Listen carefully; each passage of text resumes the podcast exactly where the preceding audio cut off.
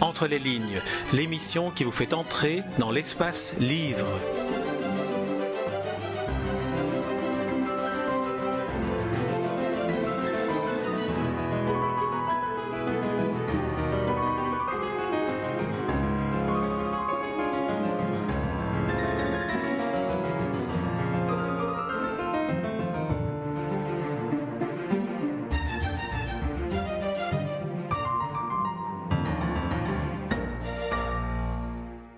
Je lis à l'instant dans un libelle antimonarchique que l'enfance des humbles et celle des princes n'est pas la même, qu'on ne retient pas grand-chose d'années d'apprentissage, où l'on n'a connu ni gifle, ni fessée pédagogique, ni boule de neige, ni partie de luge.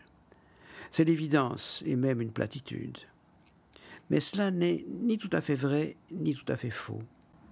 Et si les jeunes rois n'ont guère à se soucier de leur avenir, comme l'affirmait niaisement l'auteur du pamphlet, cela ne venait-il pas de ce qu'ils n'eussent guère le loisir de se forger un passé?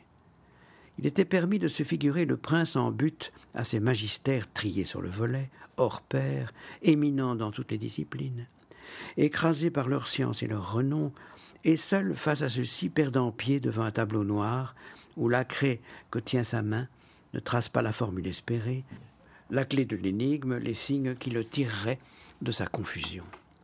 Il faudrait mourir de honte car lui ne peut se permettre le privilège de l'ignorance.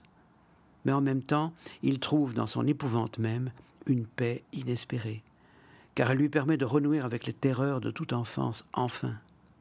Et il voudrait que le temps se suspende au-dessus de cette ardoise vide, déserte, que cet instant affreux et sacré ne prenne jamais fin. Plus tard, il s'en souviendrait avec presque de la reconnaissance.